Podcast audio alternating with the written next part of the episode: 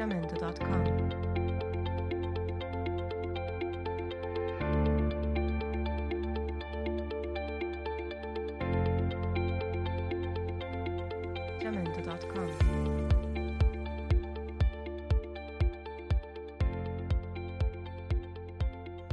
Olá, galera, tudo bem com vocês? Aqui é o professor Landoaldo Coelho quem fala. Espero que estejam todos bem e já aproveito para desejar a todos muita saúde e paz. No podcast de hoje, vamos dar início a uma série de três aulas sobre a Era Vargas, um dos momentos mais importantes da história da República Brasileira. Vamos dividir essa série em três episódios que também são os períodos em que se divide a Era Vargas: Governo Provisório, de 1932 a 1934, Governo Constitucional Constitucional de 1934 a 1937 e a ditadura do Estado Novo, que vai de 1937 a 1945. Vamos já início? A Revolução de 1930 e o governo provisório. A ascensão de Getúlio Vargas ao poder no Brasil esteve diretamente relacionada com a Revolução de 1930. Antes de se tornar presidente do Brasil, Vargas tinha sido deputado federal e ministro da Fazenda. A Revolução de 1930 foi resultado da disputa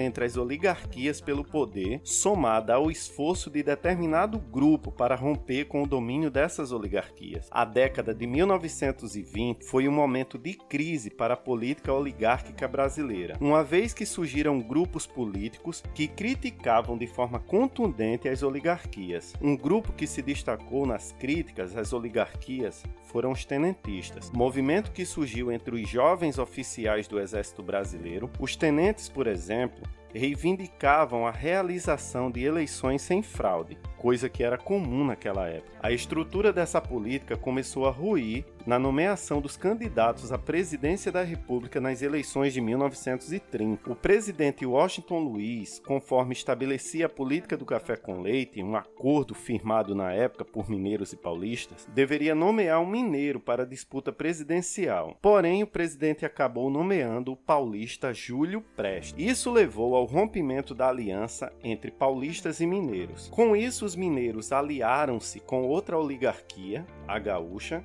e lançaram um adversário para disputa contra Júlio Prestes, Getúlio Vargas. A chapa de Getúlio Vargas recebeu o nome de Aliança Liberal e tinha como vice João Pessoa, governador da Paraíba. Apesar de ter circulado por todo o país, a Aliança Liberal não conseguiu derrotar o candidato paulista e assim Júlio Prestes foi eleito presidente. Parte da chapa, como Getúlio Vargas, por exemplo, aceitou a derrota e partiu para a conciliação com o presidente eleito, que seria empossado. Outra parcela da Aliança Liberal, no entanto, não aceitou a derrota e partiu para a conspiração, para a preparação de um possível golpe. A conspiração contra Washington Luiz e Júlio Prestes precisava apenas de um estupim para justificar o início de um levante.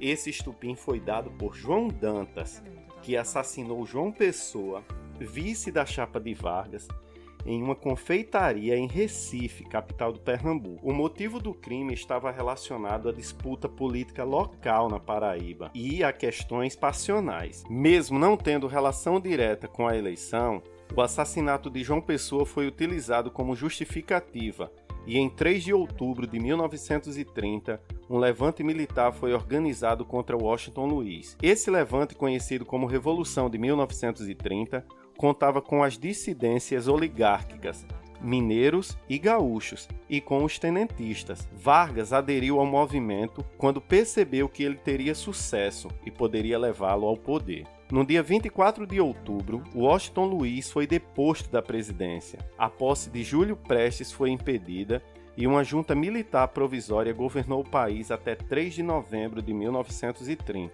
quando Vargas foi nomeado presidente para um governo de transição. Iniciou-se nesse momento o período de 15 anos em que Getúlio Vargas governaria o Brasil. Então, nesse momento, tem início de fato o governo provisório. Mas que medidas foram tomadas por Vargas durante o governo provisório? O nome desse período sugere exatamente o status que deveria ter o governo provisório. A ideia central era de, a partir do governo de Vargas, formar uma Assembleia Constituinte para substituir a Constituição de 1891. e logo em seguida realizar uma nova eleição presidencial. Getúlio Vargas, por sua vez, tinha outro objetivo como presidente do Brasil. Consolidar o seu poder e estender o seu mandato eram suas metas principais. O historiador Thomas Skidmore entende que a postura de Vargas em centralizar o poder já nos primeiros anos do seu governo teve como justificativa a crise de 1929. Para combater a crise, Vargas defendia que o poder deveria ser centralizado para que medidas anticrise mais eficazes fossem tomadas. A postura de Vargas pendia para o autoritarismo, e um exemplo pode ser visto na dissolução do Congresso Nacional. Isso mesmo, ele dissolveu o Congresso Nacional as assembleias legislativas estaduais e municipais. Com o enfraquecimento do legislativo, o poder de Vargas nos estados brasileiros se apoiou nos interventores, pessoas nomeadas pelos, pelo próprio governo para governar os estados. Entenda por interventor governadores nomeados pelo presidente e não eleitos pelo povo. Vargas também atuou em outras áreas do país, ampliando o aparato burocrático com a criação de ministérios e instituições importantes, como foi o caso da área trabalhista. Em novembro de 1930, criou o Ministério do Trabalho e instituiu mudanças importantes na legislação trabalhista. Regulou a carga diária de trabalho em oito horas, criou a carteira de trabalho e concedeu direitos a férias, por exemplo. A continuidade de Vargas no poder e as medidas centralizadoras tomadas por ele geraram reações de insatisfação. A maior reação partiu do estado de São Paulo, uma vez que as oligarquias de São Paulo foram as que mais sofreram as consequências da Revolução de 1930 e da ascensão de Vargas ao poder. As maiores exigências feitas a Vargas eram por eleições para a formação de uma Assembleia Constituinte a promulgação de uma nova Constituição para o país e eleições presidenciais imediatas. Vargas até tentou contornar essa insatisfação, decretando no começo de 1932 um código eleitoral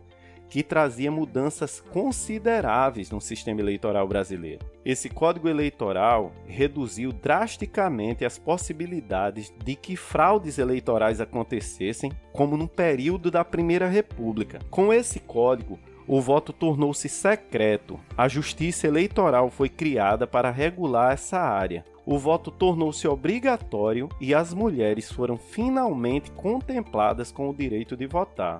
Mas as medidas não foram suficientes e eclode a Revolução Constitucionalista de 1932. Essas medidas por Vargas tomadas não foram suficientes para diminuir a insatisfação dos paulistas com o governo os paulistas encontraram na causa constitucionalista o caminho para contestar Vargas no poder, mas outras razões também foram levantadas. Os paulistas estavam insatisfeitos com os interventores que eram nomeados para o Estado e exigiam um interventor que fosse paulista e também civil. Havia também a questão cafeeira. Como nós sabemos, São Paulo era o maior produtor de café da época, o principal produto de exportação brasileira. Mas Vargas tornou a gestão do negócio do café responsabilidade do governo federal. Isso aconteceu com a criação do Conselho Nacional do Café em 1932. Tudo isso motivou a insatisfação em São Paulo. Um movimento de oposição foi ganhando força e tomou forma de separatismo. Os paulistas esperavam ter apoio de mineiros e gaúchos, também insatisfeitos com Vargas, mas quando a rebelião iniciou-se em 9 de julho de 1932, os paulistas lutaram sozinhos. Essa rebelião de São Paulo recebeu o nome de Revolução Constitucionalista de 1932. Houve considerável mobilização da sociedade paulista havendo alistamento voluntário, mulheres doando joias para que elas fossem usadas na aquisição de armas e etc. A luta, porém, não durou muito. Os paulistas foram derrotados após quase três meses de luta. Em 1 de outubro, renderam-se ao governo. Vargas tomou medidas enérgicas para prender e exilar as lideranças do movimento mas também concedeu algumas reivindicações dos paulistas. Por exemplo, foi nomeado um paulista e civil para ser interventor e foi prometida pelo governo a realização de eleições para a formação de uma Assembleia Constituinte, e assim nasce a Constituição de 1934. O governo provisório foi encerrado quando a nova Constituição foi promulgada em 1934. A nova Constituição inspirou-se na Constituição alemã do período da República de Weimar. Thomas Skidmore fala que a Constituição de 1934 era uma mescla do liberalismo político e reformismo socioeconômico. Essa Constituição também gerou irritação em Vargas por ser bastante liberal e porque colocava um fim à sua trajetória como presidente do Brasil. Com a promulgação da Constituição, Vargas foi reeleito indiretamente presidente do Brasil, mas em 1938 teria que entregar o poder para outro político, uma vez que estava impedido de disputar a reeleição. Porém, isso não iria acontecer.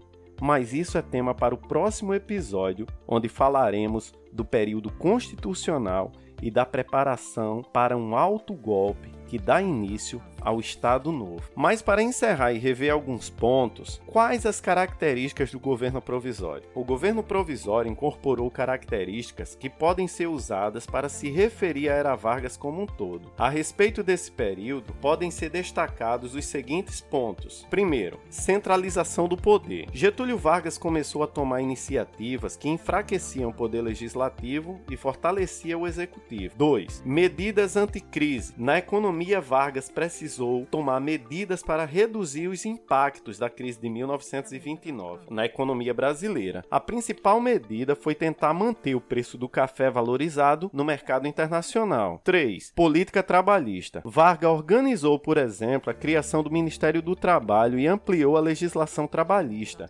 realizando concessões para ampliar os direitos da classe trabalhadora. 4. Ampliação da burocracia. Vargas ordenou a criação de instituições que se tornaram responsáveis por áreas essenciais do país. 5. Negociação política. Vargas demonstrou sua capacidade de negociação política ao ter apoio das dissidências oligárquicas mineiras e gaúchas e dos tenentes, grupo que ideologicamente eram contrários aos oligarcas. Bem, com isso terminamos nosso primeiro episódio.